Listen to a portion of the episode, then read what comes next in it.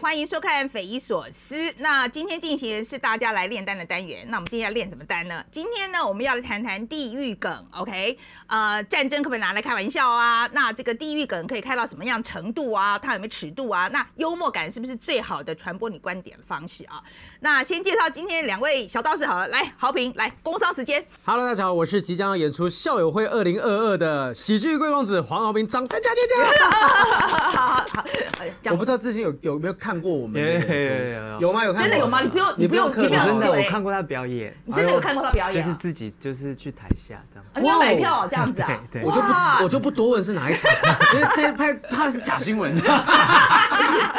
对，因为我们有现在要演出啦。哈，那呃这集播出的时候，高雄场应该已经演完了，然后台北场跟台中场持续在卖卖票当中。那直接跟大家讲一下下哈，这台中场的话呢是八月十二到十三，然后台北场的话八月二六到二十七。那还有很多票啊，所以请大家对啊，还有还有凯莉，凯莉也有演，。凯莉还有微笑丹尼以及贺龙，他那时候应该确诊就已经好了。OK，哦那我卡斯很坚强啦。卡斯很坚强，但是健康不够坚强啊，很明显是弱了一点点啊。对啊，这真的大家啊，如果说有时间的话，赶快去看啊。然后这个时候，我想这个表表演很少吧，就是 live performance 很多应该都被对取消掉了呃，很多表演都因为票房的关系，可能延后或取消之类，这是现在剧场的困境。那我们运气很好的是说，我们刚好这形式四个人，有人确诊一个还可以继续演。那呃，其实人数的话，只要过一定的程度，我们成本上面也没有那么高。那只要能够过，我们大家不亏钱，我们就继续办。但大部分的剧场他们都讲的好悲情哦，只要不亏钱就好，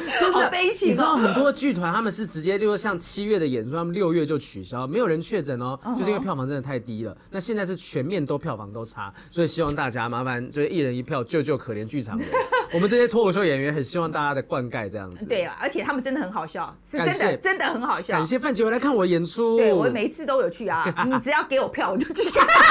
不要看免钱的免费仔。谢谢。好，来我们介绍另外一位志熙来报道者的志熙。嗨，大家好，我是志兴。嗯啊，你可以工商时间了，你可以。工商时间哦、嗯就是我在一个独立媒体叫报道者工作，然后我们最近非常惨，是因为那个脸书的演算法一直调，所以我们的触及率呢就是不断上上下下这样子。上上下下不错，我们只有下没有上。但我们是一个靠那个募款为主的媒体，所以如果我们做的报道，像乌克兰战争的报道，我们做超过三个多月了，但如果触及率一直出不去的话，我们就血本无归这样子今。天这是一个就是大家在比惨，对不对？不要这样讲，不要这样讲。可是我真的觉得报道者你的报道出故事的人第二季怎么样？就别提了，别提了，真的别提了。OK，不过我是说，今天那个报道者，嗯，这个窒息来啊，我是说真的，我们我们一直在讲啊，我就请他来上上那个我们的节目，是因为报道者认为，我是觉得在台湾现在大概是最好的呃做深度报道的媒体这样子。谢谢。然后，然后他其实呢，我其实我跟他有虽然有点过节啦，因为我们那个 上次那个卓越新闻奖的时候，我们 p o c k e t 都入围嘛哈，然后呃对啊，然后就被后来被他拿走了这样。所以你看我的多么宽宏大量，我怎么这心胸多么宽大第二？季，第二季那个说故事的人，第二季赶快。对对对。大家都支持一下好不好？你可以对对对对买了一边听他 podcast，然后一边看他独立新闻报道，大家排队来看我们演出，都 OK，这一切就一整个 set 啊。对对对对，这样子你今天这个夏天一定过得非常的好。OK，好嘞，我们先进行这个踢爆假新闻这个这个环节啊。那这个部分呢，跟大家再说明一下啊。我们三个人会各自讲一条新闻，然后呢，这中间有一些环节是错误的，是假新闻。那希望大家哦，呃，哎想认真听哦，把它抓出来，这样子哈，看看你抓不抓得出来哈。那今天我先讲好了，好，那我要讲一条。其实我们从来都以前都是讲国外的新闻，大家比较没有那么熟。但这一次我要讲一条台湾的新闻，所以大家认真听哦哈，因为台湾的新闻说我就会把假新闻藏的好一点。真的吗？嘿，呃啊，因为大家对这些事情都很熟悉。对，就这条新闻，我想蛮多人知道。我先看一下了哈，就是那个北市府呃顾网军的这个新闻，哦，你们知道这条新闻吗？呃电视上知道有看到。电视上有看到啊、好来，那看看哦，看看这个细节，呃你这个 follow 的怎么样？啊，有一名网友在平台上嘛，他就发文说他自己家有三个小孩都发烧确诊，送急诊之后呢，却被说是轻症拒绝就医，所以呢，他就他就这个很多网友就出来说啊，这个中央疫情指挥中心防疫不力啊啊，结果他发文之后呢，那个 PTE 创办人杜义景啊，就发现这同一个账号，他过年前才发文说，哎，他这个要提早多久出门去拜访女友家？你怎么过年的时候才要拜访女友？现在就有三个小小孩。哎 OK 好，所以他就被抓到了。那抓到了以后，那个网友虽然马上就删文了，但是但是他的那个发文已经有人把他那个备份下来，所以后来呢，就有另外一个人出现了，就叫做四叉猫，他是个人、OK，他是一个非常有名的网红。四叉猫呢，他就抓出这名网址呃网友啊、使用的这个网络的 IP 啊、是隶属于北市府北市府下面的机构。好，然后就推查出这个发文者可能身份，那应该就是北市府的员工啦。然后就引发了这个北市府员工上班时间造谣抨击中央防疫工作的争议。那很多新闻的标题都是写北市府雇网军。OK，好，好，那他的这个这个事件呢，呃，发生了之后，那很多人当然就跑去问柯文哲。那柯文哲就是说，这个事件只是上班期间上网，问题纯属于私德，没什么大问题。嗯，OK，好。啊，没有反应吗？OK，好，因为你。你演的很像，你知道你是看着荧幕在讲，所以我很像觉得你在看着一篇报道直接念出来。所以这个刚刚就是柯文哲讲这个事情哈，他说是这个呃纯属私德，没什么大问题。那另外就有民进党的发言人就说啊，这是特定账号上线的时候跟公务员上班时间几乎一致，认为这就是柯文哲杨广军的证据。啊，好，来有没有抓到我觉得应该哪里可疑？可疑的可能是四叉猫，四叉猫怎么那么闲呢？怎么可能？哦，所以你觉得他其实他其实蛮他闲的。其实没有啦，有啦，哎是他真的抓出真的吗很多，他真的抓出了对那个 IP，其实有在这次是自杀猫，真的是他抓出来的，这个对你猜错了看。到他。对，好来，那对子熙你觉得哪里是？我对于那个“私德”两个字，觉得嗯他真的是这样回答吗？他 OK，对，这好像不太。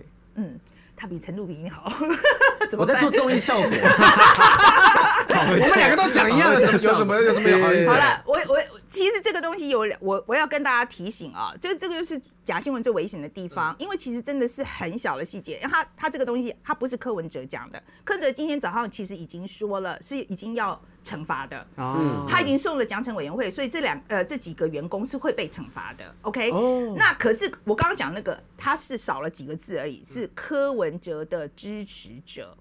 哦，OK，可是因为逻辑很对，对不对？所以就听起来就觉得好像应该没有问题。可是其实是柯文哲的支持者讲，不是柯文哲讲的。OK，另外一个说，民进党发言人说这个一定是柯文哲养网军的证据，民进党发言人从来没有这样讲过，哦他也没有出来他，从来没有这样讲过所以。没有任何一个政府单位的针没有对这件事情做回应。他因为他们对于呃苏贞昌有讲一些，但是嗯他是批评，他的确是批评的口气比较多一点，可嗯是其实没有，那大部分是议员出来讲，所以民进党发言人这个是绝对错误的，OK，、他嗯其实是民进党支持者出来讲的，OK，、所以嗯这个就是跟大家以后看新闻的时候要小心点哈。那接下来换志熙好紧张哦，啊？为什么？因为你刚刚讲的很像真的，是吧？嗯 好厉害哦。他平常都在踢爆假新闻，那写真新闻，今天要他讲假的，对我今天好爽，我叫报道者来我们这边讲假第一次新闻。第一。次这样，人家脸都涨红了，不行，是有点尴尬。有违我的道德。你你平常就也不会也不会你平常不大会说谎哦，是不是？我只是你刚刚那个真的是，而且就是播报那个口条啊什么的，真的很适合就是讲假新闻，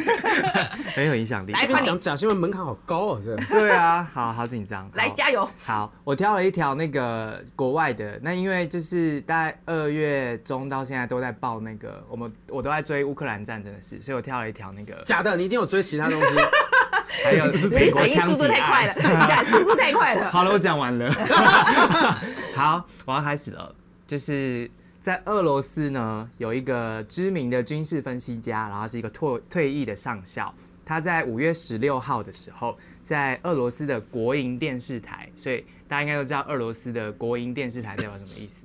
他在当晚的那个电电视节目里面说，他说显然的，我们的状况会越来越糟，这样子。他批评自己的军队，然后面对的情况，他说士气低落啊，一堆西方的国家结盟反对俄罗斯啊，然后乌克兰又有大量的战机跟物资来救他们，然后他直接说喽，他说俄罗斯处于一个完全的地缘政治的孤立状态，尽管我们不愿意承认，但实际上全世界都在反对我们，我们必须摆脱这种局面。他讲话其实蛮狠的，他还说。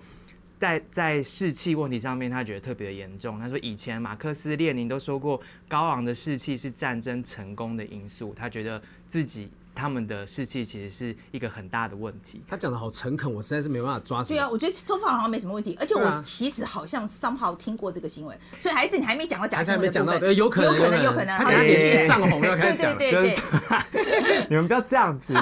然后还有最后一句话，他说你不应该，就是他没有讲谁啊，他说你不应该吞下这个资讯的镇定剂，就是不要相信那些自己制造出来的假新闻这样子。他警告乌克兰其实不可能被俄罗斯击败，基辅若是愿意的话，他可以动员并且武装十万人的军队。OK，讲完了吗讲完了。？OK，我觉得只有最后那一段没嗯我没听过，其实前面我都听过哎。他讲的话说，乌克兰不可能被 对，我就只有最后面那一段我没听过，就前面我应该听过。I don't know，他是不是？对对，刚刚说是俄罗斯的军事专家讲的吧？对啊，是一个就高高高阶将领吧然后，是他的高阶将领。俄罗斯的军事分析家说，乌克兰不会被俄罗斯给击败。对这样的人这样子发表这样的言论，在俄罗斯国营电视台。对是国营电视在国营电视台台讲这种话哦。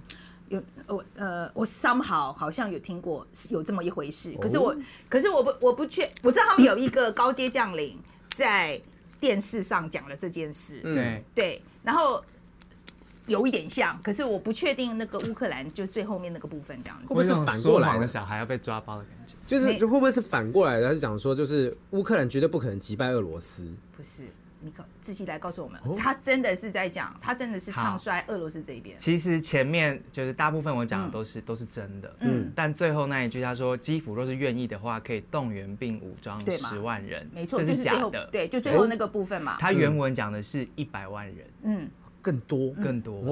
对啊。哦，对我就是觉得的，好像嗯。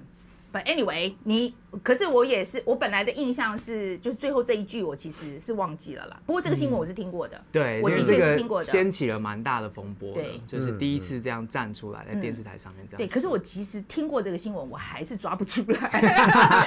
因为数字我们比较不会对数数，字对，没错。可是不过一百万跟十万还是差蛮多的。差蛮多可是结果是他想要讲的结果一样，就是说这乌克兰绝对是不会输给俄罗斯的，对不管他是拿十万还是一百万。对，没错。哎，你们要改那么细的细节，对他刚来嘛，不要这样子，他第一次来嘛第一次下下一次我就会再再跟再跟他讲清楚一点。好好好好不好？来来，换你换你换我换我。那我也讲一个台湾的新闻，台湾的新闻，就前阵子那个林伟哲，就是苏打绿的前经纪人，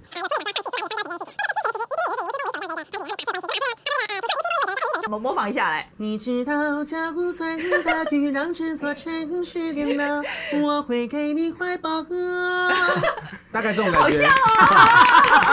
好像 我靠这个骗吃骗喝快十年的时间，那我因为我一直没有改口叫于丁蜜，我一直很希望他们赶快把商标拿回来，我就可以讲我是苏打绿吴青峰这样子，所以特别关注。对，特别关注。那今天主新闻呢？呃。就是其实是报道者的一个报道啊，就是那个志熙刚去这个波兰回来嘛，就是做那个乌克兰相关的报道。那做了这一条新闻，我觉得非常的有趣啊。他其实去访问了一个那个啊 stand up com 呃 comedian 啊，就是喜剧演员这样子。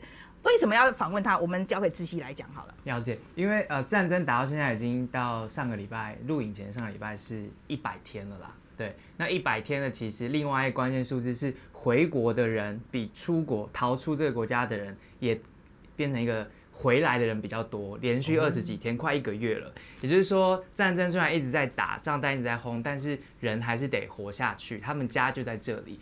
那好奇的是说怎么活下去，心理上面跟生理上面这样，嗯所以我们就看到我我自己就一直在追，然后就看到这样子的一个喜剧演员，他开始在防空洞下面做他的表演，就是讲脱口秀，在基辅嘛哈。在基辅，在基辅，对，有观众吗？有观众，有观众他说他说如果你是喜剧演员的话，现在最好全世界最好做那个脱口秀的就在基辅，为什么？因为人都躲在地下室，然后都出去。跑不掉。出去，出不去，而且我想应该蛮苦闷的吧？对，所以是你，嗯他就说随便你讲什么，他们都愿意听这样子。嗯。那当然，他其实是讲想做好事了，他就是去然后讲给大家开心之外，他四月中的时候录了一段英文的表演，嗯。他就是想要用呃他的这个英文表演，然后上传到 YouTube，然后跟全世界募款。那这个募来的钱呢，就是要支持他们的军队这样子，哦。因为其实一直是一个不对抗的一个不不平衡的一个对抗嘛。对，对，那所以我们就采访他，想听他说为什么要开始做这件事情，然后说了之后感觉是什么，然后呃，他的确募到了很多的款，这样子。啊，真的有募到很多嗯钱，嗯。所以他的确那个英文那个东西受到很多大家的支持，大概是两个礼拜多吧，然后就呃九万多，快要十万点阅。那因为在这之前他没有那么有知名度，他的定 follower 什么都很少，所以其实还算蛮成功的。那个点阅比我那个 MV 的速度还要快，OK 两个礼拜两个礼拜，我花了嗯两个月才破十万。OK，所以其实蛮不错的，对就是蛮蛮受到那个他还一直透过他的社交账号跟大家募，比如说发电机啊，或者汽车零件啊，或是医药啊、哦这些，因为都缺嘛。对，然后就发现其实用他自己的这些名声跟他说笑，他说说笑话是他的武器，然后他可以为他的军队出一份力。那当然就是呃，他就会开一些笑话，就是关于因为脱口秀嘛，就是来自于他的生活。嗯嗯，那他们现在的生活就是那样子，就是尸体啊、炸弹啊、枪战啊这些。这些东西可以拿来开玩笑，尸体啊这样子，对，然后就我觉得这个哇很很厉害哎。豪平有办法吗？不是。他们如果都不能讲，还有谁能讲？就没错他们就是身在这个当中的人了。很多很多人都讲说什么自嘲是最高级的幽默。那如果真的是这样的话，那他们现在就在做自嘲这件事情，因为他们是身处于这个状况当中。可是我觉得那个本身，我意思是说，以喜剧的角度来讲，要处理这样一个素材会不会很困难？因为它就是，我觉得诗婷怎样把它讲的好笑啊？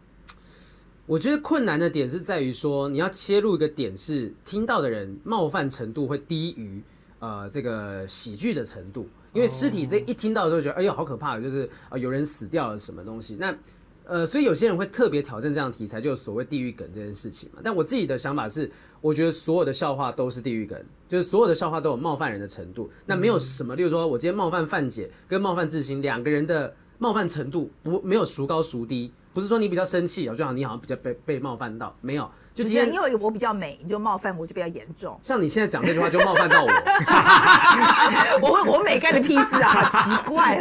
没事，这边给我突然间往自己头上戴帽子干什么？就好了，继续继续，然后呢？我觉得说简单的冒犯跟所谓的复杂的冒犯或冒犯的题材，一个讲尸体，然后一个讲身材。我觉得并没有差别，就对某些人来讲，啊、被被嘲笑身材，那就是他的地狱。所以我认为，如果你觉得笑话不能够冒犯人，那就什么笑话都不能开。所以你觉得战争拿来当做做笑话的题材是 OK 的？我觉得问题在动机，就你的动机是什么？如果今天战争这呃动机是其中一个向度啦，就是如果我今天是善意的，我希望大家可以走出战争的阴霾的话，那开这样的玩笑，我觉得无可厚非。尤其是他们现在在这样的悲剧当中，他们需要一点点闪光，要希望希望有一点希望的曙光给他们，所以他们必须要去做这件事情。你意思是说，他如果出发点是好意的话就可以？但还有一个层面，那出发点是坏意，比如说呃是，比如说俄罗斯人来讲这个事情就很、哦很那一定有很多人会觉得那是嘲笑啊。对就是而且、嗯其实这中间就有呃，我自己有研发出一个新的一个论点啊，那就是说，我觉得笑话就是所谓冒犯人的笑话这件事情，它可以分成第一条向度啊，就是所谓的。呃，这个冒犯人跟不冒犯人，你有没有感受到这件事情的冒犯？嗯，然后第二条向度叫做这件事情到底是呃你是善意的讲还是恶意的讲啊？最后一个向度啊，就是 X Y Z 轴，最后一个向度叫做这个东西到底好笑还是不好笑？嗯，所以我今天可以写好，出一个所以我我再我再重复一遍，就一条是讲的人对讲呃听的人有没有感受到被冒犯？听对听的人有没有被冒犯，一个是讲的人有没有恶意。对好，那第三个就是讲笑话的功力好不好？对，好不好笑？也就是听的、讲的人、说的人跟说出来的笑话本体。嗯，对，那我觉得很多人都会忽略掉，在在讨论这个议题的时候，会忽略掉其中的向度。就是有人说，我明明是善意的讲这个笑话，你为什么可以攻击我呢？我也是希望大家可以走出来这件事情。呃，可能冒犯的前提是一样，都造成冒犯。那有一个人讲说啊，我是善意的讲，你不应该攻击我啊。另外一边的人讲说，啊，可是你讲的笑话就不好笑，我就应该攻击你。可是其实两边，我自己认为应该都要去顾及到说，也许讲这个笑话的人，他就是还在磨练当中，他试图想要用善意的方式把这件悲剧讲成笑话。哦那也许不应该这么严厉的苛责他们。而另外一边说你的笑话不好笑的人，确实啊，他听到一个不好笑的笑话，我就是不舒服嘛。你也不应该说他们不懂你的笑话。嗯所以我觉得，如果你三条向度都去考量的话，也许两边的人就会更能够理解彼此，其实都没有恶意。那真的恶意是造成这些悲剧的人吧？就是很多人会讲说，哎、你们这些喜剧人就是你们这样才造成社会的纷乱。我之前看过一个脱口秀演员讲说，大家都把这些悲剧的来源归咎于我们这些喜剧演员散播呃混乱的思想，可是你从来没有听过哪个受害者说，那个杀人魔走进来的时候，他是一边笑着 说，哈哈哈，Jim Jeffrey 讲的真好笑，他开始杀人，没有，没有人这样子被笑话给煽动。可是他们却把很多的罪归在喜剧演员的头上。好，我你讲完了哈，我讲完了，你要攻击我是是？我要攻击你，对，我要我我我要我说第一个讲，你要三个维度的东西哈，我觉得我觉得第一个最大的问题就是说，我觉得善意这个东西其实是因人而异的。哦，好，所以说就是我我说你讲的这个对善意或是恶意这个定义是因人而异的。我觉得我是出于善意，你可能觉得我是恶意，这个很难，就是很困难，所以你很难讲说。你看，这个都定义上很困难，就是说，因为你一一改变这个呃你的这个站的角度的时候，嗯嗯嗯，好，所以说是一个很困难的标准。第二个是时代背景要考虑进去，在有些时代背景的时候，我觉得社会很紧绷的时候，你能讲笑话，讲什么都很容易冒犯人，因为题材的部分，题材的部分，因为它它的整个社会就是在一个很紧张的状态里面，嗯嗯，那就是。随便讲，你都会冒犯人，对，都会冒犯人。你不是冒犯这边，就是冒犯这一边。可是这是题材问题哦，因为我刚刚讲好笑不好笑的技术问题。就像可能今天听到一个所谓地狱梗，他我之前在上课的时候告诉大家说，我觉得笑话就是所谓的情理之中、意料之外，就是你要满足这个条件，他可能透过铺陈，呃，拉长这个听到笑话的距离，去错误引导你的期待，巴拉巴拉各种东西。那这个是技术层面，可是你刚刚讲的是题材层面，就是在不同的年代在意的事情不一样。我前几天才刚看那个有一个喜剧演员，突然间忘记名字，Rick，呃，Rick Jeffrey 还忘记了忘记名字哈，反正他就讲了一个东西是说。你在十年之前，因为昨天的时候我有告诉他我要讲什么，他所以他就回去想后面这一些。你需要我把 round down 整个秀给大家看，说 其实这整个都 round down。因为我昨天已经先告诉他了，所以他就想去先去想好怎样反驳。好激烈哦，没有节目就好激烈。没有，我昨天听到我就想说，嗯，我知道这样回答，但我要讲的时候被范姐打断。好了好了，然后呢，然后呢他就讲说，对对对，就是十年之前呢，没有人会觉得说在 Twitter 上面讲一句话叫做“女人没有阴茎会被骂骂骂爆，会被延上”。可是这件事情是十年之前很合理的一件一句话，没有任何会觉得这个有问题。可是十年之后，就是呃，可能有人今天发了这样的文章，就会被跨性别者呃去攻击啊，去说啊，你这个是在排挤跨性别者。所以确实题材是浮动的，就是真的在这个年代会得罪人的东西，在这个年代可能不会。也许十年之前、十五年之前、二十年之前的东西，放到现在都有得罪人的这个问题。但是笑话技巧，我觉得是不会变的。就我今天怎么样去诉说这个笑话？你意思说在现在我们还是可以讲同样的笑话，就是女人没呃是没有阴茎的这件事情，可是你是有办法把它讲到笑话，任何事情都可以吗？我没有，我相信有这件事情，但是我不认为我有这个能力。对对对对，所以所以我是给自己这样子的概念，是说我认为任何事情都可以讲成笑话，但是你要知道你有没有这个能力讲成笑话。如果你觉得你自己。有这个能力，那讲出来的东西不一定符合普罗大众的期待，那这个时候就会造成你可能会被延上，会被攻击，那你就得乖乖站好被打。嗯，所以我一直都是这样。所以你意思是讲说被打那些都是技术不好了？我不是说真的被打巴掌 那些，对，我就是这样子啊，就是说就是被骂的那些，你觉得是因为讲讲笑话技术不好吗？呃，有一部分会是这样子的，就是你看，就很多人都会讲说啊，你看这些人被攻击，一定是有一群就是网络暴民，他们根本都不知道我们这些喜剧演员的善良的高尚的动机，没有，有些人就是写不好。但有些人他写的很好，所以在那谁决定他是写的不好，还是说是因为他就是冒犯到人呢？就谁来决定？我觉得就是网络上面的风向跟舆论。所以你看到有一些人被攻击到完全无法再上台演出，也有人被攻击到说，哎，这个人讲的很靠背，但是真的很好笑，只是会有这样子的状况。我相信是呃交给市场来决定，就是他到底好不好笑，他到底做的好不好是市场来决定的。如果今天这个人讲的很好啊，我相信市场看到之后会觉得说。哎，他虽然是讲的这样子，就用这个题材很争议题材，但他处理的很好。就像我觉得说，在任何就大家可以看 Jim 的那那些东西，有啦有啦有啦，争议也是很多。但是其实他挺过这么多争议，他写的东西并不是每一个都是很粗暴的去嘲笑或什么什么，他也有自己的包装等等。那我不评论说他的作品是不是每一个都符合普罗大众的期待，但我相信是。呃，喜剧演员在创作的时候，应该是要认为说，所有题材都可以开玩笑。而我尝试过的题材，发现我做不来，我在收手，因为我要去知道，我要去尝试之后，我才知道啊，这件事我做不来，而不是先给自己设限说啊，这不能讲，那不能讲，到最后这条线就会越来越越越里面。我先问自己好了，你觉得呢？好你觉得？专业哦对，你觉得？你觉得怎么样？你觉得？你觉得是是这样子吧？呃，你的确，同不同意刚刚豪平说的东西很多，在我跟这个乌克兰的喜剧演员对话中，他其实都有提到。他就其实他描述为现在在战争里面做脱口秀，像是在丧礼上面说笑话一样。所以如果一旦不好笑，一切就完了。嗯所以他也有讲到一定得好笑。第二个事情是他也有在 sense 说整个社会准备好了没？所以战争是二月四号开始打，所以他其实从三月中才开始真的重新表演，因为他觉得一开始的时候，包括他自己，其实他是没有办法开任何玩笑的。应该说就是飞弹都在天上飞，然后这些，所以他会慢慢用 tweet 去测试大家的情绪，然后他其实是被他们军队。的反应给给感动到，因为他们的军队的士兵呢，就在 tweet 上面、Twitter 上面开始开玩笑，然后他就开发现，哎、我们的军队都开始开玩笑了，那代表他们需要一点振作那个士气的一些 humor，所以他也开始开玩笑，所以他的确有在观察那个社会的氛围啊等等的，这一些都跟好评刚刚说的东西蛮像的。但关于地狱梗这件事情，他其实他就跟跟你说一样，就是我们就在地狱里面，我们任何的段子都都是地狱梗。那对他来说，他有责任。他作为一个乌克兰的喜剧演员，尤其用英文跟世界对话的时候，他有责任告诉你我们的生活长怎样，所以他没有回避地狱梗这件事情。那对他的乌克兰的同胞们来说，他站在那个台上对世界用英文讲出那地狱般的日子，然后用笑话来讲的时候，其实有很多层次。第一个是他把那个委屈说出来了。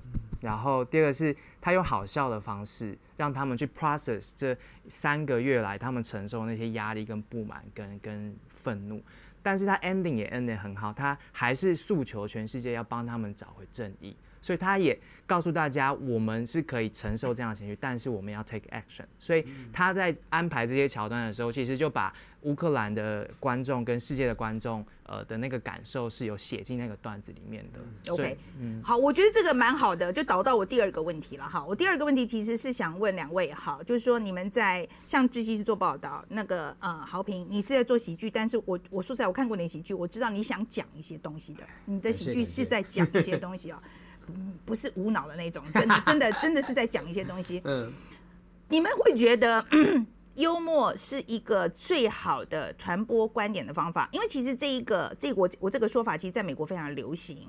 因为在美国的话，你其实大家非常习惯，比如演讲之前一定会先先开个玩笑哦，就是先软化一点。那我们也看到说，美国很多的那个呃，比如说他很多很很现现在，比如说那个 late night show，其实他就是用这种方法，他就是用呃呃开玩笑的方式，用那个反反讽的方式哦，他其实是把很多实事告诉你这样子。他们认为说用这种方法，大家比较容易听得进去。所以，可是我想要听听两位的想法，你觉得是不是一个在我们现在这个时代里面，就是幽默是不是一个最好的传播观点的方法？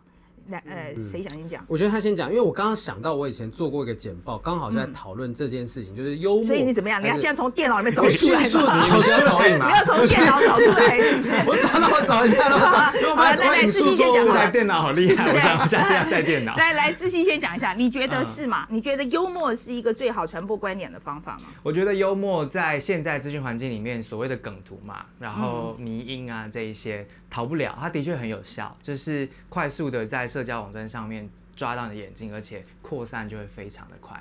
但回到新闻媒体本身，尤其是像报者，其实我们其实没有什么。幽默的空间，但幽默这件事情对我来说，它就是一个找到我的这个议题跟我的受众之间的那个连接。他为什么会对我的报道有共鸣？一定是因为这件事情跟他有关系。那个关系，幽默是一种，就是他让你觉得好笑，他让你放松了；另外一种就是他感动你，或者说他让你觉得事情很严重。总之，你得找到那个连接、那个情绪，抓住你的受众的情绪之后，再带带他进入你要讲的，尤其在报纸可能是五六千字的文章啊，或是很大的议题啊等等。如果没有找到那个连接的话，其实没有人会理你啦。在在现在这个时代，对，但幽默就是其中一种。哎呀，哎，你找到了没？我找到了，我找到了。那 好了，好来换你先讲来我。之前呃有准备过一个 TED 演讲，然后在 TED 演讲我引用，我其实刚好就在聊说用嘲讽来推倒高墙这件事情。那刚才其实他提到的是说，可能用幽默可以找到的连结性。那我提的是，呃，国外有一本书叫《蜂巢行销》，它其实分享到说，呃，为什么人们会转发讯息，有分成就是这个讯息可能会有产生不同情绪，分别是激发性跟呃低激发呃。高激发性跟低激发性，你看这个数据有多困难？找你找你来把把这个节目做的 不要那么难，不要那么干，不要困我刚刚。才搜寻，你给我一点五秒钟，让你不要讲那么困难你。又不要我昨天先准备，我这样你又讲了，我快睡着了。好，我跟你讲，就是这个情绪可能会有正面跟负面，还有高激发性跟低激发性。那那所谓正面又高激发性的东西，就是呃开心啊、有趣、幽默等等。那负面的话就是愤怒跟忧虑。所以就其实是极端的情绪是有办法激发大家去转发讯息的。所以要么就是我们可能看到乌克兰的一些比较很惨的一些照片等等，我们会转发。但是我们如果看到一些很开心的事情，我们也会想转发。嗯如果是很温和的在叙述一件事的话，我可能根本不会有想要转发的冲动。所以这个是所以要么就要很很很好笑，对要么就要很悲惨。对，那只是说，呃，我相信很悲惨这件事情，就是以前曾经有人说过嘛，这个 dying is easy, comedy is hard，死亡是简单的，但喜剧是很很困难的。我觉得人类有一种，哇，讲这个话的人真的是，这很这是很久很久以前的喜剧演员讲的话，反正就是我觉得，果然是喜剧演员讲的话，对对对你怎么知道答应你是 easy？但是我就就挂了我是。说真的，我觉得答应怎么会 easy？这个没有死过的人才会这样讲。所以 But anyway，你是死过是不是没？有，我真的觉得你你没有死过，你怎么能讲这个话呢？呃，确实，确实，嗯反正就是对于说，呃，某些喜剧人来讲啊，我们是相信这件事情，就觉得说，其实喜剧是很困难的。那为了挑战这种困难的程度，我们会往困难的方向走，就是想说，我要写出足够好笑的喜剧去传达我的思信念跟思想。所以对于某些人来讲，其实这件事情是好玩的。我能不能把一个悲剧转化成让大家会想要去分享的喜剧？就像是一样是跳河自杀，一定会觉得说跳河自杀怎么可以拿来开玩笑呢？嗯，但如果今天要你开屈原的玩笑，你会不会觉得想开？呃就是，我其实我说实在，我前两天有看到一个梗图，他就嗯在讲说，呃，我他就在讲说，全世界有哪个古人像我一样，你们、呃可以让你们大家放假。对。对哦，就说我去跳个河，然后就让大家放假这样子。对，他觉得很，就是说我是最伟大的古人。我老实说，我第一个第一眼看到的时候，觉得有一点被冒犯。真的假的？我真的我是说真的，因为其实你就觉得没有假期可言吧？不是你每天都 没有说端午节跟我屁事。不是，我真的觉得，我还是觉得，我不知道哎、我第第一眼看到的时候，我就觉得说自杀不好笑。啊啊我就我真的觉得，我第一个第一个反应就是是自杀不好笑，嗯嗯。有什么好笑？这不好笑。那另有另另外一个梗图，我就觉得还蛮不错的啊。他就讲说，有一天就是那个河里面很多鱼虾在讨论说，哎，你喜欢吃什么？我喜欢吃北部种的，刚丢下来是北部种好吃。哎，那个南部种我也很喜欢。啊，刚吃那块也很好吃，那是什么？那是屈原。好恶心啊！就是你看，其实这东西我觉得他弄得很好玩。可是如果今天屈原是一个在上个月跳河自杀的人，哇靠 maybe 就没有太过分了吧？没有人能够，就是没有人敢讲，或是没有人觉得有自信。但其实因为他确实的早，所以没关系。所以有些人讲说，喜剧是悲剧加上时间，呃，把加上距离，距离包含了空间跟时间。OK 呃，就是时间够久或者距离够远，我们就有办法，也许可以用更豁达的态度去看断看待这段悲剧。嗯，我其实会提出这个问题，其实是因为我一直都觉得幽默是一个非常好的传递信念的方式啊、嗯因为我就觉得大家现在呃这个意见很容易冲突嘛，但是用比较幽默的方式是可以比较潜移默化一点。OK，、就是说我觉得它是一个比较温和的 approach，这样一温和的方式这样子，嗯。这是我的，这是我的信念啦，所以我一再在讲，就是说我希望我们做的节目是像我们今天讲的东西，其实说实在是蛮严肃的，是对，嗯是蛮严肃的。但是我就希望说，大家还是很严肃的新闻可以很轻松的讲。刚刚有足够轻松吗？你有觉啊得？你我今天，有点担心你今天，有点你今天，你哎，我很认真哎，今天讲的，你今天讲的太太像教授了，下次改进。然后，然后我我我严肃的新闻要轻松讲哈，这然后我觉得很小的很轻松的新闻，我反而很严肃的讲。我我觉得这是我一向在做新闻的时候，我觉得这样子可以让大家更容易接受。可是我最近在看美国的呃很多媒体，其实在反思这个东西，因为美国它就是它长长期以来，它其实是，比如说它就是用一个很幽默的方式来，比如说它有些新闻，它会用这样来来处理，或者是说我刚刚讲的说，很多人其实是看那个 late night show 啊、它的。最重要的新闻其实是看这些来的啊，嗯这个这些是喜剧演员啊。呃，喜剧演员在讲时事这样子，他们其实很很多时候他们的新闻的来源是这个。其实这个在美国来讲，其实是造成一些问题啊。那很多很多媒体就会讨论这个东西，就是说是不是表示说我们我们现在应该有重量的新闻，应该很沉痛的新闻，你现在变成很多时候为了讲个笑话就让它淡化了。嗯，哦，他们觉得这个是不不不对的，因为就是说很战争就是应该很严肃讨论的事情。嗯嗯嗯，OK，你不应该把它淡化，用讲个笑话淡化这样子。这是其实现在是等于我其实我其实觉得，既然是美国，其实在反思这个东西啦。因为前阵子真的就是说，我觉得在过去十年，其实这个是一个分很流行的方法。嗯啊，所以但讲笑话一定是淡化嘛？就我觉得其实像以前大家是用像 rapper 好了，就是美国最底层的那些人去当时在发展饶舌的时候，他们 diss 可能当权者或 diss 那些政府官员等等，他们其实写那些 diss 内容，其实有的听起来也蛮好笑的，反而嘲讽到某种程度，我觉得它不是淡化，有时候是强化我说，哎、我会发现到这件事情的荒谬之处。但我不是说可能什么事情都就是战争啊这件事情我们都做得来可以做这件事情，但是我觉得幽默不见得是淡化。其实我同意你的说法。其实我看过最好最好的笑话，就是最好的最好的喜剧，其实都是笑中带泪，泪中带笑。我真的觉得那是最深刻的笑话，就是你真的可以把一个最深沉的悲哀用。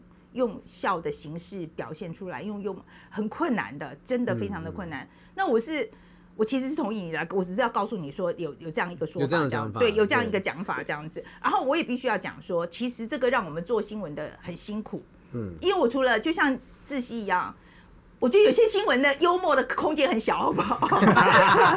真的很小，好不好？然后想尽办法去讲说，我要怎样把它讲的好笑一点，嗯。真的很痛苦啊！你看，你都觉得难了，我今天怎么可能把它讲的很轻松？对啊，对啊。但其实经历比我这么多，好了，那我们刚刚其实我们三个人都同意嘛，哈，就是幽默这个表达方式是有助于传递观点的嘛，对不对？嗯你们两位也都同意。好，那我们台湾人擅不擅长？豪平是不是有个数据可以来分享？对，二零一九年的时候，科技部曾经做过一个研究啊，当时其实新闻媒体铺天盖地也都写说，台湾人在全世界幽默排名排名呃十五，还可以啊，十五不错啊，十五很后面，他最他全部全世界啊。他的名单只列了二十二个国哦，那 家，然后台湾在十五。那早说嘛。对，所以就是当时我很疑惑，就是说，哎、这个报道怎么会说台湾人是幽默排十五？第一个是怎么排出来的第二个是，哎、真的有只有十五吗？然后我就仔细看了一下这科技部的报道，他是说呢，他是呃自觉使用幽默，就是它是自评，它是一个跨国的研究，它哦所以我们台湾人自己觉得我们的幽默感。对，就像我们今天三个人现场，范姐觉得自己的幽默指数是七十五分，我觉得自己幽默指数是九十五分，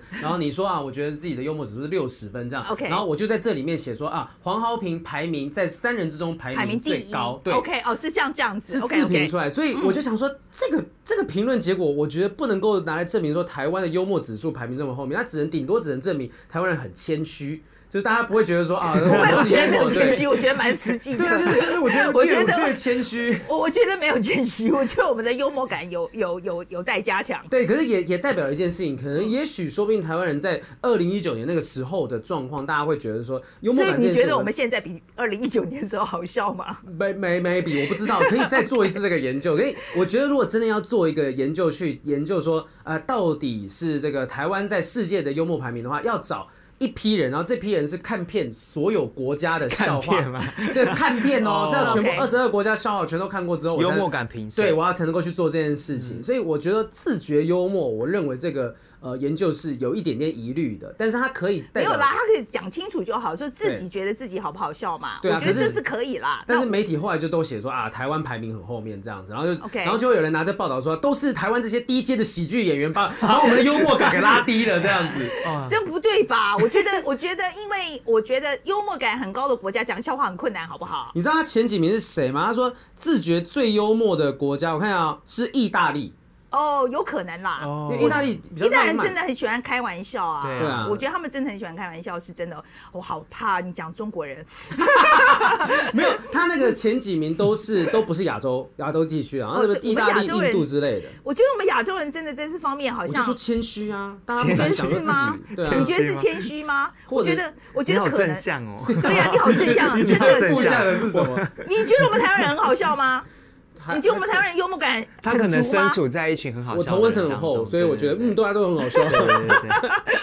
我觉得，我觉得台湾人普遍来讲，呃，我自己的感觉啦，哈，我自己感觉，我觉得没有很好、哎、我哦觉得还蛮，因为我觉得，呃，我觉得蛮容易被冒犯的。啊，我觉得蛮容易被冒犯的，所以就是有些时候是讲个笑话嘛，不要那么认真嘛。嗯可是我觉得好像蛮容易被冒犯。我坦白讲，我这个月至少上了三个通告，都在聊这个议题。哦，真的吗？就表示说，其实台湾人就开始很紧张，说，哎、是不是讲笑会冒犯人？对对，会觉得冒犯人这件事情，然后发现大家都开始在担心这个状况。OK 哦汤启阳老师啦，然后这边这边这个范嗯范姐的节目，然后之后公视主题之夜，大家都在想要探讨说，到底笑话冒犯人是不是一件好事？所以我觉得，也许这代表台湾开始在也呃开始在探讨，到底我们是不是应该更放宽心去看待这些笑话我？觉得是，我觉得是啦，我觉得尺度可以再宽一点。嗯我我觉得就是不管。我觉得不要想那么多啦，真的，我是说真的，还不要想那么多。我们我们我我觉得 take it easy 啊、英文在讲 take it easy，很多事情不要想太多，想太、想太严重的时候很容易起冲突嘛。嗯，但是我觉得以我自己的观点来讲，我也不认为说那些觉得被冒犯的人，他们的声音要被忽略。我我作为喜剧演员，我会想要的是，我听到他们的抱怨，他们的一些批评啊、指责，我会想说，是不是我哪里没做好？我是不是忽略了什么，让你们接收到的讯息冒犯比笑话的程度还要多？所以我觉得现在人好容易被冒犯哦。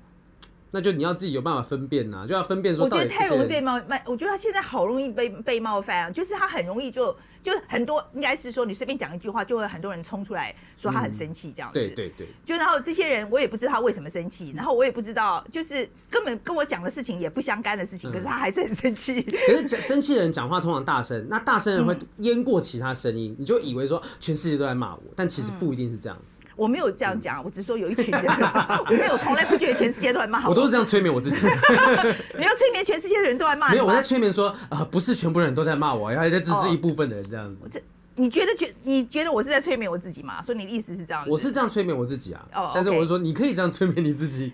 我觉得是事实啊，我觉得不是催眠。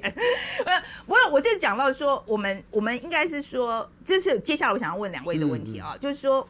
我们现在因为做我们做报道，你做喜剧，其实都有一点政治化的，就是你有一个你有个东西想讲嘛哈。但是我的确是觉得，你怎么样把你自己跟政治的这个东西，你这个距离，你觉得安全距离是多少？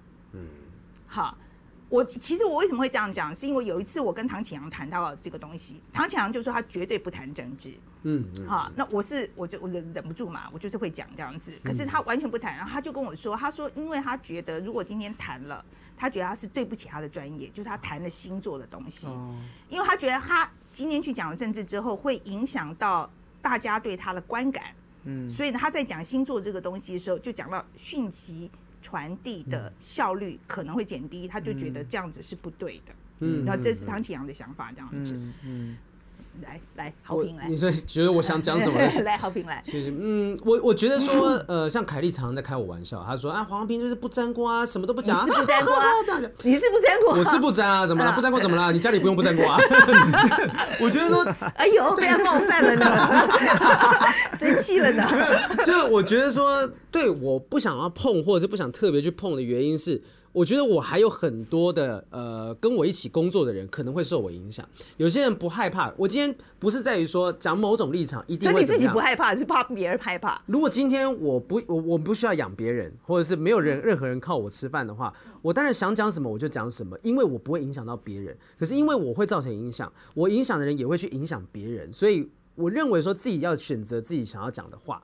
那当然以我来讲的话，我认为任何我以前曾经有个大前辈跟我讲过，他说空虚的灵魂容容易拥有极端的观点。就是当我们拥有极端这个我同意你觉得同意吗？我同意，我这个完全同意。所以我就不想要去传达任何极端的立场跟观点。我想做的事情，就包含像我之后要做的节目《抬杠大神》，趁机夜配一下，就是那个节目，我想做的东西也是。教大家怎么样思考，觉得思考是一件很有趣的事情。那你有思考之后，你去想出来的观点跟立场，那是属于你自己的，而不是说今天任何一个 KOL 跟你讲说啊，你一定要支持哪一边，一定要支持哪一边。那我不想去成为那样子的人。但是如果有人觉得现在这个这个世界就是很极，就是越来越极端化了。对，你知道极端到什么程度？就是我有一次在综艺节目上面表演，然后底下的留言就写说，我是很欣赏黄豪平，但有一次我看到黄豪平在大港上面开韩国瑜玩笑，我实在受不了。我心里想说，我没有在大港开唱，那时候我没有上过大港舞台，我没有在大港开唱。开王国瑜的玩笑，到底到底是谁？然后我就继续往下看，而且他还在上面用屁股夹筷子。我想那是瓜吉，那是瓜吉啊！我我意识到一件事情，就今天你什么都不讲，还是会有人把话塞到你的嘴里面，说那是你讲的。所以就连没有立场本身都是一种立场。那我就觉得，我就把自己给做好，我就不管啊，说说我不沾锅，说我怎样就没关系，我做我自己想做的事情就好。对，其实我觉得这个是一个，就是说现在因为呃越来越极端嘛，我觉得你想要走的这个路线，其实我觉得会越来越困难。可是我真的觉得每个人都有选择，我觉得这是没有问题的。我觉得你就是我就是要选择这个方向，就是这个，我觉得就是这是你觉得舒服的空间嘛。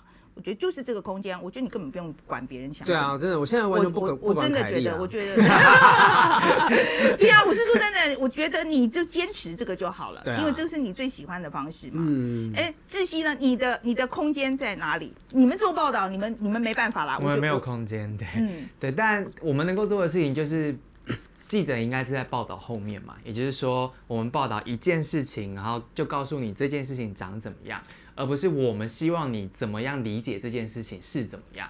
就我觉得那个差别在这边，就是嗯，所以你还是信，我们人不在前面，我们人你还是相信有客观报道这件事情哦。我不，我我不觉得，我不会，呃，应该说我的工作是努力的告诉你这是一颗西瓜，于是我尽可能的让你感受到这个西瓜的完整性。嗯，这是我的工作的专业，我不觉得这是可以百分之百达成的，因为你可能就是没有办法拥有这颗西瓜嘛。嗯，你就是没有去波兰，我有去波兰，所以，但我就会努力的让你感受到西瓜是西瓜。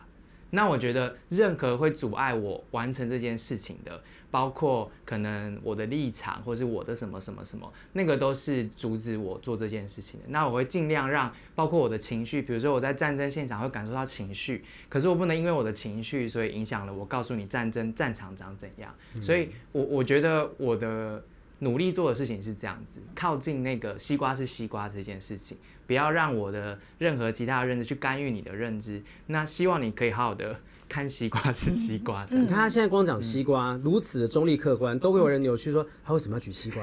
西瓜是绿色的，对呀，里面的肉是红色的。红色的，它到底是绿色他是红色的什么？因为我最近很想吃西瓜，只是因为这样。对不，我自己在这方面我的想法就是说，呃，我觉得我的立场，我觉得我可以讲很清楚，就是我很早我就讲说我是 liberals，这个这个东西，我觉得这是我的核心的价值观啊，我觉得这个东西我可以讲得很清楚。可是我觉得我在讲这件事情的时候，我觉得并跟政党没有关系。嗯，其实它本身是跟政治政党没有关系。我觉得这不是表示说我一定支持民主党或一定支持共和党。那在台湾的蓝绿更不用讲了，OK？我觉得跟没有关系。可是我觉得这个我在讲这个东西的时候，其实是在说我相信的价值观是什么。那在这种情况之下，的确有一些政治人物会特别符合我这个价值观，有一些政治人物就是会离他特别远。那我觉得在我的报道里面会反映出来。因为我是站在这个观点看的，那可是我觉得我能做的就是跟观众讲得很清楚，我是从这个点出发的。OK，这是就是我觉得就是这跟窒息，我觉得不大一样，但是我相信窒息可以接受吧？你觉得？我我我现在问你啊，我就是你可你可以接受我这种，你这样还算是好记者吗？说你其实你觉得自己没有立场，但你的你应该说你没有你不符合台面上任何一个党派的立场，但是你的立场刚好跟某些政治人物有点相近。应该是说核心价值，嗯嗯嗯会有一点相信，我会有点接近，这是没有办法的对。好，嗯就是说有一些呃，我觉得我的我的我的我的核心价值非常的清楚，比如自由民主这个东西，所以我对于那些有集权倾向的政治人物，我的确非常反感。嗯，那我觉得我我觉得我的报道是会反映出来的，我觉得是会的。嗯，OK，那这个我觉得我也我也不想跟我的观众撒谎，哈，所以我可可是我就会摆明的跟他们讲说，那是因为我的信仰是这个，所以我现在在这个立足点，我现在告诉你这件事情，明白？对，所以这是这是我自己的选择啦。嗯，OK，好，那我最后一个问题好了，最后一个问题就是说，呃，我们在做在做新闻啊，或是你在做脱口脱口秀的时候，其实现在都有很多社群嘛。好，那我就是说，被冒犯的人真的很多啦。OK，那我觉得你要怎么样跟社群保持关系呢？因为我觉得这个社群其实，我觉得我们没有办法完全摆脱吧，因为因为他同时也是我们的观众嘛。对，好，那最近我为什么会有这样一个想法？是因为呃，有在美国有个非常有名的作者啊，他叫做那个 Tanahisi。Coats，OK，那他就说呢，他觉得社群的讨论，他其实认为哦，在他的看法来讲，已经没有质感可言了。哦，大部分社群上的讨论，他认为已经没有质感可言了，所以他常常把它关掉。就社群媒体，他一关呢，他就三四个月，他也不在乎啊。可那我们很多人就问他说，那你怎么样吸？你怎么样知道人家对你的批评呢？嗯，你总是要。修正你的想法嘛，哈，对不对？然后他就说，他其实会有一小群人是他很亲近的，他很相信的朋友。然后他认为这些朋友会跟他说实话，而且这群朋友是有思辨能力的。所以他当他有疑问的时候，他其实是会跟这些朋友讲。嗯，OK，好，他们会回答他，他们会回答他，就是你要有这种朋友，会愿意跟你讲的。嗯，这感觉很像古代君王是不是有养养食客？你知道这个概念？呃，我觉得他这个可能不一定是时刻哦，因为他不一定是在，因为他君主的话，他是有上下阶的关系，他这个是平等的。哦哦哦，哦，这是平等，就好像我跟你的关系。嗯嗯嗯，是，谢谢谢谢。对我跟范姐是平起平坐，感谢感谢。对，就是说就是，比如说像我们的关系，就是说我们的朋友的关系这样子，所以。我现在在想，就是说，你们对他这种做法看法怎么样？他第一个就是讲说，他觉得社群的讨论是大部分是没有质感的。你们两位同不同意？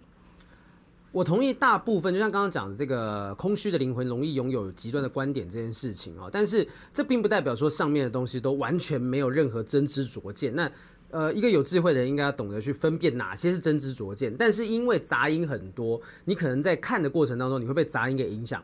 啊，你不管你知道说啊，这些人都是酸民，这些你被骂久了，你被脏话骂久了，被羞辱久了，你一定会心情不好。所以要怎么样去做好这件事情的话，我觉得你的心脏还是要足够大颗。那我训练自己一件事情就是，如果我的粉丝鼓励我、称赞我的话，啊，例如说好，有时候会酸民攻击我，我会忍不住回他，可是我回一个酸民，我会回三个。支持我的粉丝哦，OK，就我会去谢谢他们的鼓励，谢谢他们支持，然后回来跟他们讲一比三哦，对，可能一比三，但久了之后也许变一比五，或者是甚至哦，我会把这边比例越来越减少，甚至久而久之，酸民我就不理他，我只回那些支持我的粉丝。但在酸民，但我这个过程是会过滤，就是我看过，哎，这个人的批评有道理，那我就改。啊，这人批评道，我甚至会道歉，我甚至会有时候会跟他们道歉。啊，你知道那些人就是，你是跟他们道歉之后，说，哎呦，哎哎，我刚刚只是讲讲，你既然真的道歉了，啊，好吧，那谢谢你这样子，就变一片祥和的状态。所以对我来讲，有可能的，也片相克是有可能的。真的，我那边真的发生过这种事情，也有可能是因为我还没有被很激烈的延上或怎么样，但真的有。哎，你就都不谈啊？怎么会被延上？对不对？你看你们弄得多累，弄得自己多累。所以就是他们可能来，因为像前阵子在讲地狱梗这件事情，也有也有人跑来我这边讲讲一讲，我觉得他讲的有道理，我会讲说你讲的有道理啊，我觉得我应该修正我自己的讲法什么的。那我觉得说，当然那刚才讲的那个作家他。也许是因为他的生活很忙碌，他没办法花时间去过滤。但以我自己来讲，我还没有红到说就是 就是完全没有时间看留言的状况。所以我的话，我每一个都看，然后我分辨哪些东西对我有用，然后把那些有用的留下来，没用的我就不理他，或甚至是我会回击他，去攻破他的东西。所以基本上你觉得还是有些是会有用？我觉得有些是会有用的。对，好，那自己觉得嘞？因为他是作家嘛，所以其实他真的能够关掉。但是对于新闻记者来说，你就是得知道大家在想什么，或者什么事情正在发生，所以我们是躲不掉的啦。你就是一定得观察社群。那我觉得我可以分享的事情是。第一个是你大概知道社群的游戏规则是什么，也就是演算法这件事情会让什么样子的言论会浮出来。你看到的东西不代表是全部，它只是因为在演算法机制当中，你比较容易看到这一些。所以就算你真的很努力划了二十四小时，你也不一定看得到全部的想法跟言论。所以不要把那个当做全部，因为你知道演算法长这样。那另外一方面就是会留的人，就是特别极端、情绪特别重的人才会留，不管是特别好还是特别坏。所以你会失去很多对于中间这部分的。观察，所以你大概知道这个这个游戏场的游戏规则长怎样的时候，你比较知道你要怎么去读上面的讯息。我觉得这部分是第一个可以提醒自己的啦。那另外一方面，我其实也有听过，就是你要有自己的一群朋友。然后作为真正的你说镜子也好，或是智囊团也好，或是什么也好，那个其实在很多你说商商界的人，其实都会这样子培养，就作为一个一起成长的一个一个朋友圈这样子。所以我觉得那个也是可以。可是听起来蛮同温层的。所以要很少，有些人会故意，有些人会故意就是挑完全不同背景的人，那就是自己可以主动的嘛，他就不想要被社群来决定谁影响我。那我觉得第三件事情可以讲的事情是社群这件事情，在我一直很想做，就是 engagement reporting，就是在西方世界很多大型大规模的媒体，它可以很多的资源去把社群当做它产生采访报道的。呃，其中一个角色跟动力，不管是大家贡献 data，不管是大家贡献线索，还是你可以害一千个人跟你一起在美国各州都去调一些数据什么的，其实 engagement reporting 就是一个新的做新闻的方式，只是说他们就需要一些资本来打造这些平台啊、APP 啊或什么的，但社群有没有办法正向的走向那样变成媒体一个一个助力？我觉得我们抱着有 podcast，所以我们在一些 podcast 主题上面有尝试做这些。那慢慢的，你把那个门打开之后，有人进来之后，他知道进来可以干什么之后，其实是有机会，呃，媒体就是拥有一群就是跟你一起志同道合的社群。那那个可以是你的 co-worker，也可以是你的呃赞助者，他也可以就是你的 audience。所以我觉得。对于特别对于记者来说，跟记跟社群的关系其实有很多种想象的空间，嗯，但就是要先建立好，就是像好评说一样，就是心理素质啊，就是要够坚强，够强大，心脏要够强大。我也是哎，我其实觉得在现在我们这个社群的环境啊，因为我觉得社群媒体这个东西，你你一直在讲说。它当然有很多缺点啦，可是就收不回去了嘛。我觉我们不可能再回去以前，就是没有社群媒体时代嘛。这个东西已经在这里了，OK？它不可能接受它吧？对，我觉得它不可能不见了，OK？我觉得大家就接受它吧，OK？因为今天就算 Facebook 关了，还会有别的冒出来，所以这个东西就会在了。所以我觉得比较重要的还是你要想办法知道啊，怎么样使用这个东西。那我觉得使用这个东西。不是除了像我们，因为要做新闻的关系，我非常同意志熙讲，因为其实我觉得我们现在做新闻，观众的话语权是很大的。嗯，OK，他他是不会让你收回去的，OK，这是不可能的事情，OK，他这个话语权非常的大的，所以我觉得你真的要做一个呃有真的能够跟人连接的、有人看的东西好了。我觉得没有这个 engagement，没有跟跟这个互动的这个东西，我没有这个过程，我觉得是做不出来的。你不接触，你就会越来越脱离这些人。没错，所以我觉得还是要做，一定要做。可是我觉得真的，可是，在这么多这个网络的这个世界里面，可是现在真的网络暴力非常的多啦，真的非常多。我觉得大家就是要把嗯。